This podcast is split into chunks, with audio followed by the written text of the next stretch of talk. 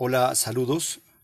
Soy el profesor Héctor Trejo Chamorro y quiero compartir con ustedes un tema muy especial en la educación relacionado con la importancia de tener un proyecto de vida. El investigador y pedagogo Miguel de Subiría Samper dice que el proyecto de vida es una asignatura incompleta en la universidad. Por eso quiero, a través de este medio, desarrollar la idea de tener un proyecto de vida en la formación profesional y sea esta la oportunidad para trabajar el tema con los docentes de la maestría en pedagogía. El proyecto de vida es una herramienta que nos permitirá aprovechar todos los recursos que la vida nos va ofreciendo en el camino y así llegar más fácilmente a nuestras metas. Pero ante todo, para los docentes, nos permitirá orientar los proyectos de vida de nuestros estudiantes. Y este es el objetivo de esta experiencia desarrollada en el curso de formación ética y ciudadana del maestro desde la pedagogía franciscana. Luego, qué importante es buscar la manera, abrir una puerta, tener un camino para comenzar a construir el proyecto de vida. Todos sabemos que el proyecto de vida es un plan, que una persona se traza para conseguir objetivos en la vida. Es un camino para alcanzar metas, propósitos, ideales. Le da coherencia a la existencia y marca un estilo de actuar, de vivir, de relacionarnos y a la vez también nos permite valorar los acontecimientos de nuestra vida el proyecto de vida se va formando desde lo que somos, desde lo que hacemos, desde lo que desarrollamos en nuestra vida. Y lo podemos hacer desde que somos pequeños, niños, adolescentes o personas adultas, que nos interesa dejar una huella en la vida de escribir nuestra memoria y de que se convierta en un guía o sirva de ejemplo para las demás personas. Nuestra vida en sí misma es un proyecto y como tal tenemos que realizarlo a partir de esas aspiraciones y expectativas que tenemos. Entonces los invito a que compartamos en esta clase de este curso la idea de pensarnos como proyecto, como proyecto de maestros que somos, y de convertir esta experiencia de aprendizaje en un resultado que al final del curso nos muestre un producto, un documento, una cartilla, una guía, que le denominaremos Proyecto Ético del Maestro o Proyecto Bioético del Maestro. Quiero comenzar diciendo, con Magandhi, si deseo cambiar el mundo que me rodea, debo empezar por cambiarme a mí mismo. Y para ese proceso, entonces, vamos a tratar de comprender lo que significa el proyecto de vida desde la perspectiva del profesor Héctor Trejo, con el apoyo de un recurso denominado mapa conceptual, que nos lo proporciona David Ausbel y que es importante que los maestros lo aprendan a partir de lo que dice nuestro modelo pedagógico de formar en los estudiantes las estructuras cognitivas para poder hacer comprensiones de diferentes textos y contextos. Primero, el proyecto de vida es una autoafirmación de la libertad humana. Se relaciona con sueños y con metas.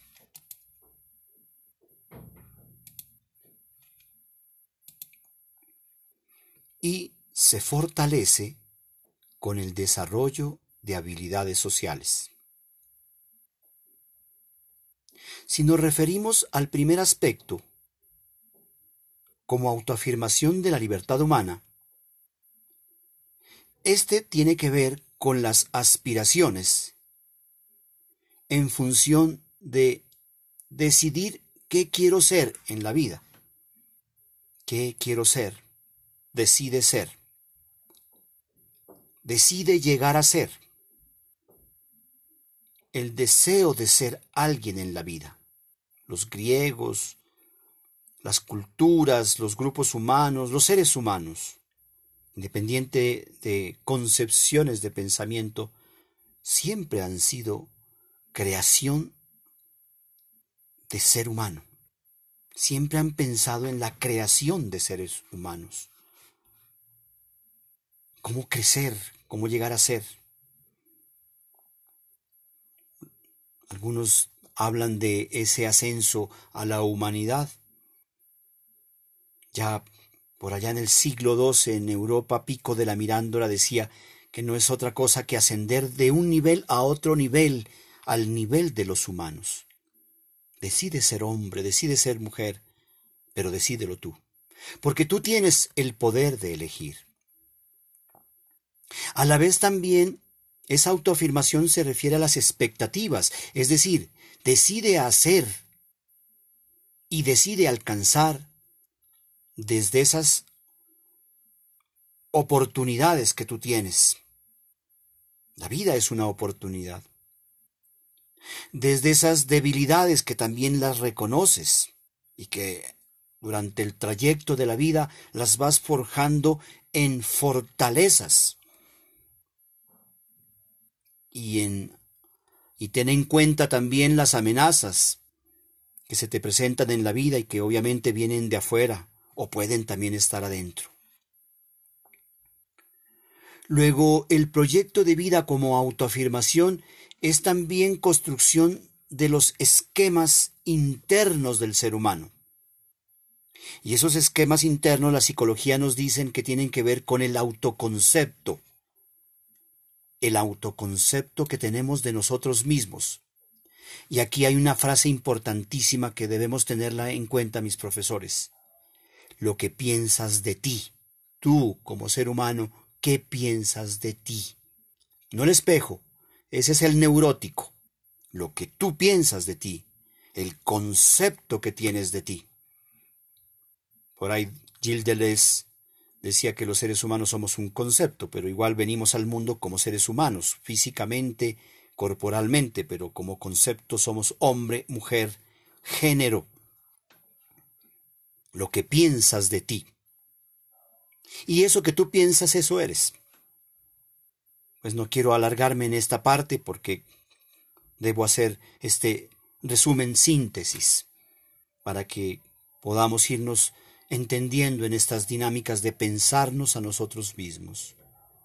Igualmente, la autoimagen es lo que tú tanto te gustas, lo que tanto te gustas. Me gusto tanto, por eso Whitman, yo me celebro y yo me canto.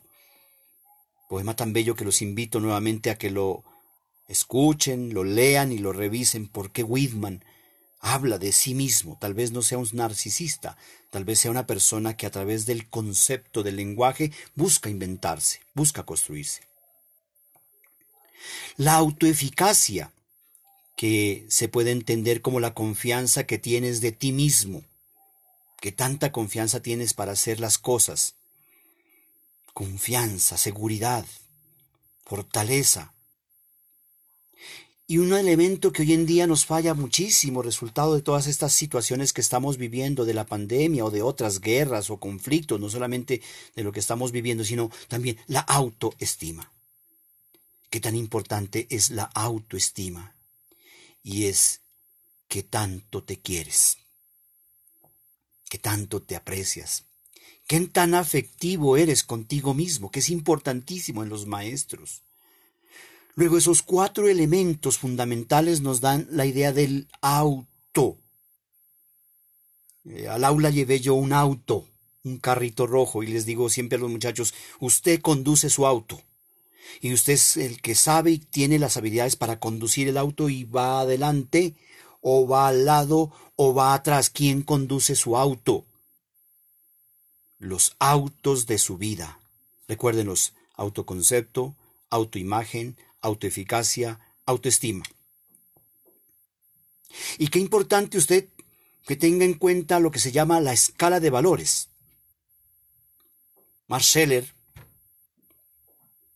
uno de los grandes teóricos de la axiología, nos dice que los valores nos permiten construirnos como sujetos de valor.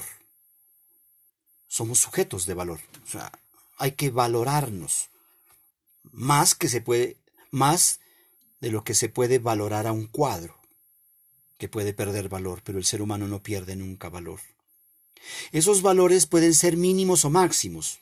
Los máximos siempre han sido expuestos por los diferentes por las diferentes escuelas en el mundo.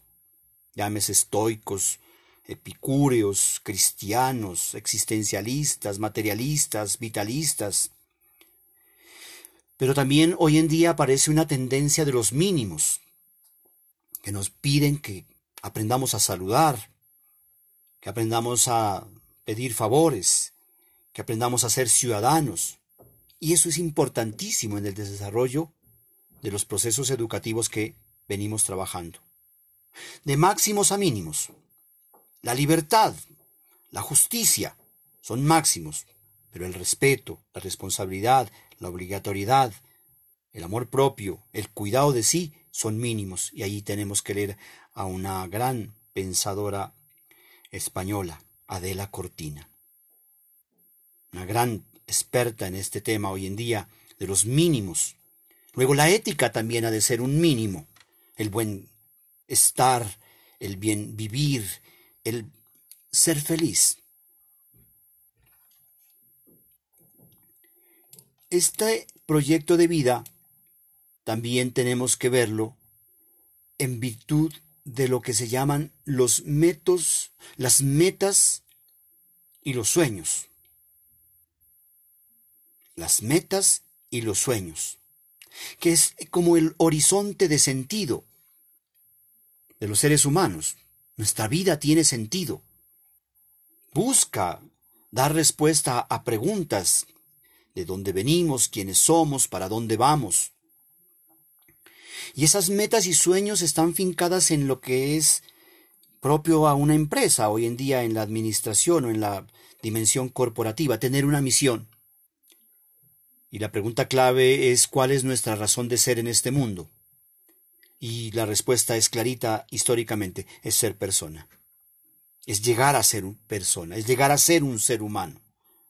Y no podemos rebajar rebajarnos a otra condición.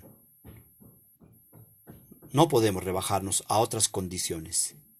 Lleguemos a ser personas, tener sonidos por sí mismo. La pregunta clave, ¿cuál es la propuesta de valor que tú tienes?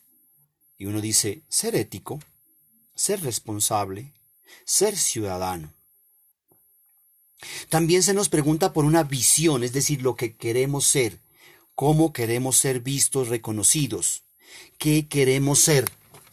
Y toda empresa, institución, ustedes eh, que trabajan en instituciones se dan cuenta de esos dos elementos de la misión, la visión y el proyecto educativo institucional. Y acá le llamamos el plan de vida, que tiene tres preguntas claves y fundamentales. ¿Cómo quiero ser recordado? Y algunos dicen, pues esta era una buena persona, era bonito, era simpático, era chévere. Otros dicen, ¿Qué es lo que más te importa de ti? Bueno, algunos dicen construir la pasión, el deseo, el sueño, la aspiración y el ideal. Y una tercera pregunta se hace en función de cómo puedo llegar de aquí a donde necesito llegar. Y eso tiene que ver con el póngalo por escrito, o debe ser honesto, o tú tenías un compromiso que debes cumplirlo. Piensa en esos tres aspectos. Ponlo por escrito. ¿A dónde quieres llegar? Ponlo por escrito. Di qué vas a hacer. Para ello debes ser honesto. No mientas. Di la verdad. Establece un código de valor. Y pues obviamente te habías fincado un compromiso, entonces realízalo. Eso creo que es importantísimo en, en, función de este segundo aspecto que es tener sueños y metas. Y el, y el tercero es que todo proyecto de vida se fortalece con el desarrollo de habilidades sociales. Y hoy en día pues está hablando de toda esta parte del desarrollo de talentos, de cómo desarrollar las habilidades, de que somos multiinteligentes, Howard Garnet, Goleman. Los seres humanos somos inteligentes. Tenemos muchas habilidades y entre ellas a nivel psicológico está el autoconocimiento, la empatía, el manejo de las emociones, el manejo de los conflictos. Y una de las cosas que me gusta mucho leer a Goleman tiene que ver con el desarrollo de las emociones interpersonales o de las relaciones interpersonales. Referidas precisamente esas relaciones al, a las relaciones consigo mismo, es decir, con una historia de vida que yo voy construyendo como proceso de reconocimiento como tal. Historia de vida que puede ser construida a través de un relato, de una autobiografía, de una biografía, de un elemento geográfico, histórico, de un recorrido. Y eso todos lo sabemos. Y hay muchísimas y bellas historias. Recuerdo aquí dos, Vivir para contarla, de Gabriel García Márquez y Antes del fin de Ernesto Sábato y muchas otras más biografías de grandes héroes, pero ahora me toca la mía. Relación con el otro como alteridad en sentido de más allá de lo uno, del uno, de lo que dice Levinas, el uno, ahora es el otro. El otro como posibilidad. El otro distinto, no igual. El otro diverso, en términos del reconocer las otredades, las diferencias. El otro distinto. Hay un libro muy interesante que se llama La expulsión de lo distinto de Blue Shul Han, este gran filósofo del tiempo actual, que dice, hoy en día los tiempos en los que existía el otro han pasado Parece que llegamos a esa época del individualismo y obviamente todo esto de las nuevas tecnologías de la información y la comunicación generaron el individualismo, yo diría, entre comillas, salvaje, estar aislados como lo que estamos haciendo ahora. Yo aquí estoy encerrado en una habitación solamente con estos equipos, tratando de entenderme y leerme a partir de estos esquemas. Pero yo quiero llegar con este medio, con este podcast, a ustedes, maestros que han sido parte de mi proceso formativo, para que vean la importancia de que nosotros no estamos fincados, fincados en el igual, sino en el alter, en el diverso, porque la pedagogía franciscana es alter y diversa. Porque obviamente buscamos que cada una de las personas logren encontrar esa experiencia franciscana de reconocimiento de los otros como criaturas, como menores. Porque la pedagogía franciscana es bella. Ustedes en el documento sobre la paideia franciscana van a encontrar cuatro dimensiones antropológicas que son esencialísimas en la construcción del proyecto de vida. Una es la presencia, entendida como vinculación con lo otro, con los otros. Eso es algo interesantísimo en esta pedagogía franciscana. La relación, es decir, vinculación con la alteridad, con lo alter ego, con ese otro con el cual yo puedo compartir, convivir, fraternizar. La fraternización es algo bello en esta dimensión pedagógica franciscana. Todos somos hermanos en la fraternidad. El encuentro, dos formas importantísimas de tener en cuenta este concepto del encuentro. El encuentro con lo externo, ¿sí? con los otros que están esperándome en el mundo, como lo hizo Francisco, salir de la pequeña capillita a buscar al lobo y en la naturaleza se encontró con uno de los animales que tenía ciertas ah, fuerzas distintas a lo humano y con un sultán ah, con el cual quería implicarse con las diferentes culturas en su tiempo. Por eso es importantísimo en la pedagogía franciscana leer al lobo de Gubbio y al sultán. Los invito a que consulten esa experiencia del lobo de Gubbio y el sultán. Pero también es encontrarse con el pobre, en el lugar ahí, en la realidad, y acontecerlo, y darle memoria. Y la otra forma, encuentro con lo que se quiere, con lo que se aspira, con lo que se sueña, con lo que se busca diariamente, y ese es el proyecto, con lo que se quiere, el proyecto de vida. La acogida que es un acto de lo que decía ahorita de fraternidad, de fraternalizar la vida. El Papa Francisco acabó de sacar un documento muy lindo, los invito a leer, se llama Fratelli Tutti. Humanizar la fraternidad.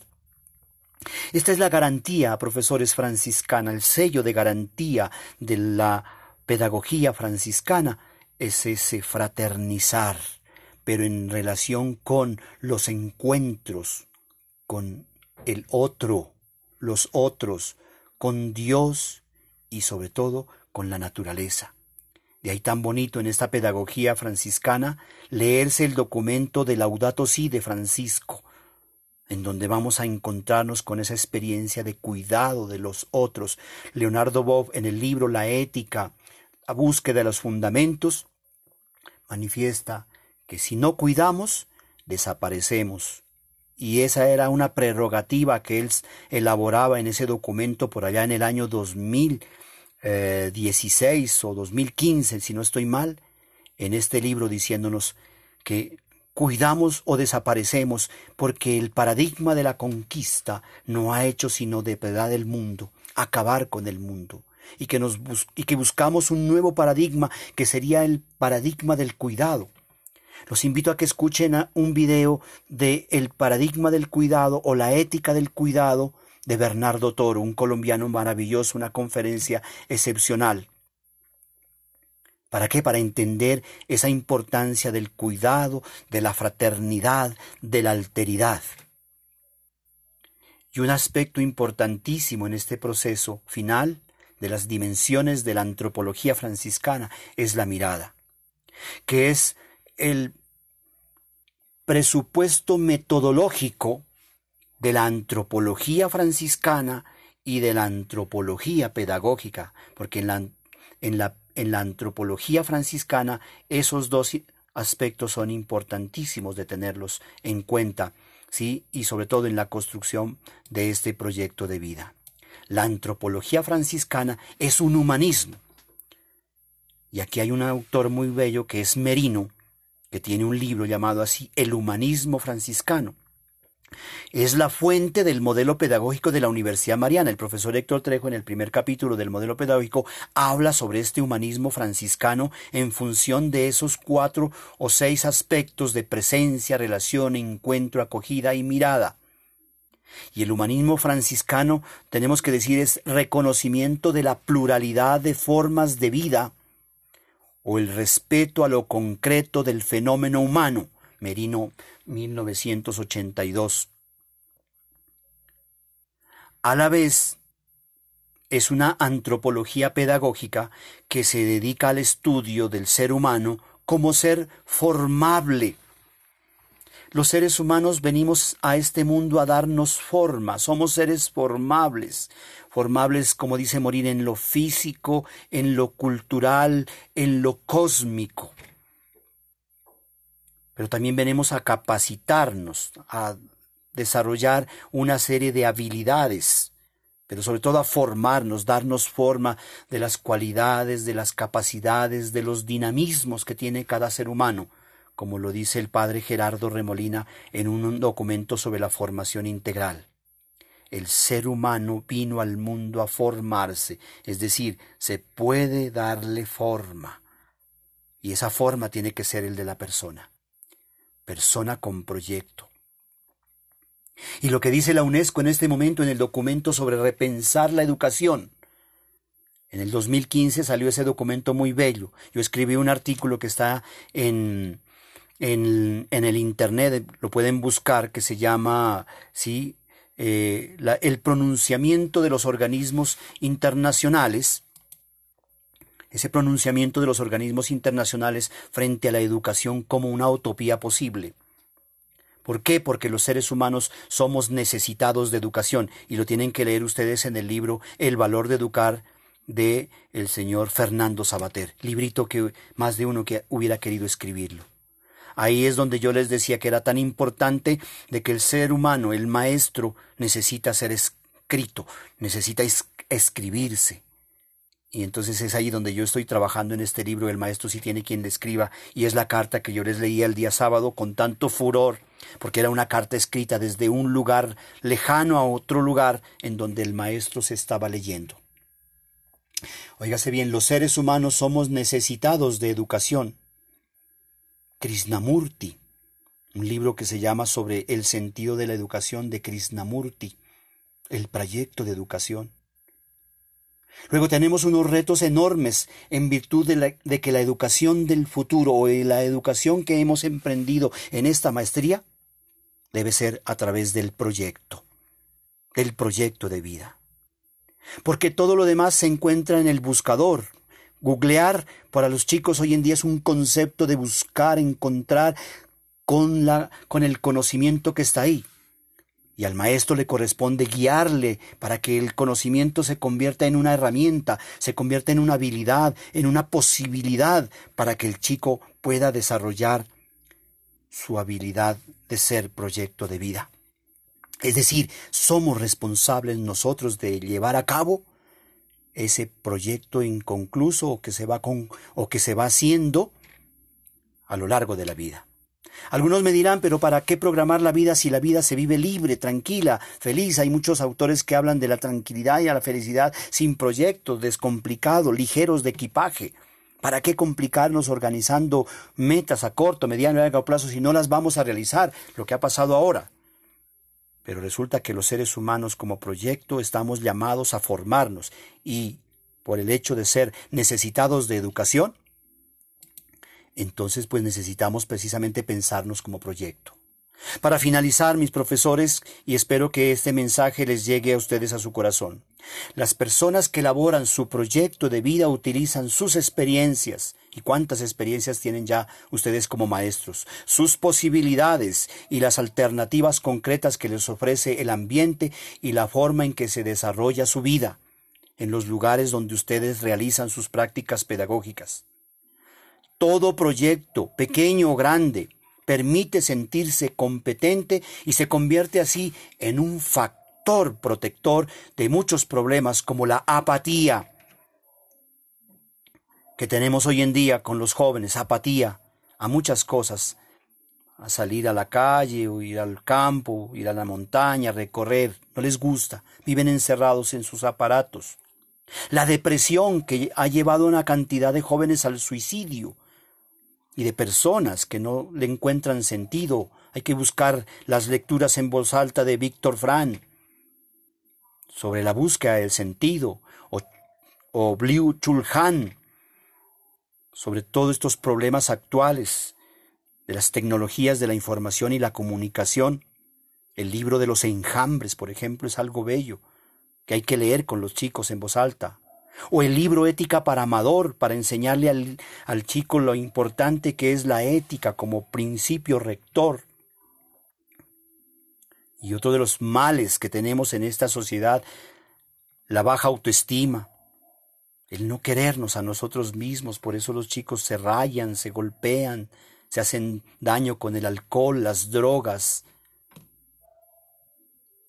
las acciones, las adicciones o las delincuencias en las, en las cuales caen los chicos en esta situación, pues obviamente que estamos viviendo de dolor y de aislamientos.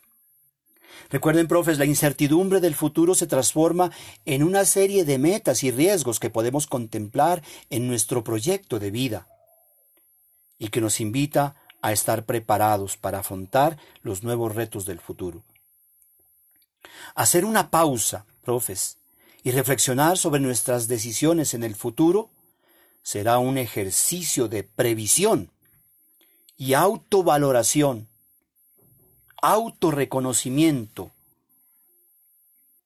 que vale la pena llevar a cabo. Profesores, en esta maestría el presente y el futuro nos aguarda, porque esa es nuestra tarea. Recuerden, somos necesitados de educación. Nos encanta capacitarnos y es importante darle forma a estas cualidades, capacidades y dinamismos que cada uno de ustedes tiene. Empecemos a escarbar, empecemos a buscar, empecemos a mirar tan importante la idea de construir el proyecto. Por ahora en este primer capítulo que ustedes lo van configurando de autobiografía, de biografía, de genealogía y de geografía humana. Busquen y se sentirán satisfechos cuando lo hayan trabajado ese primer capítulo. Hasta la vista, mis profesores, estén muy bien.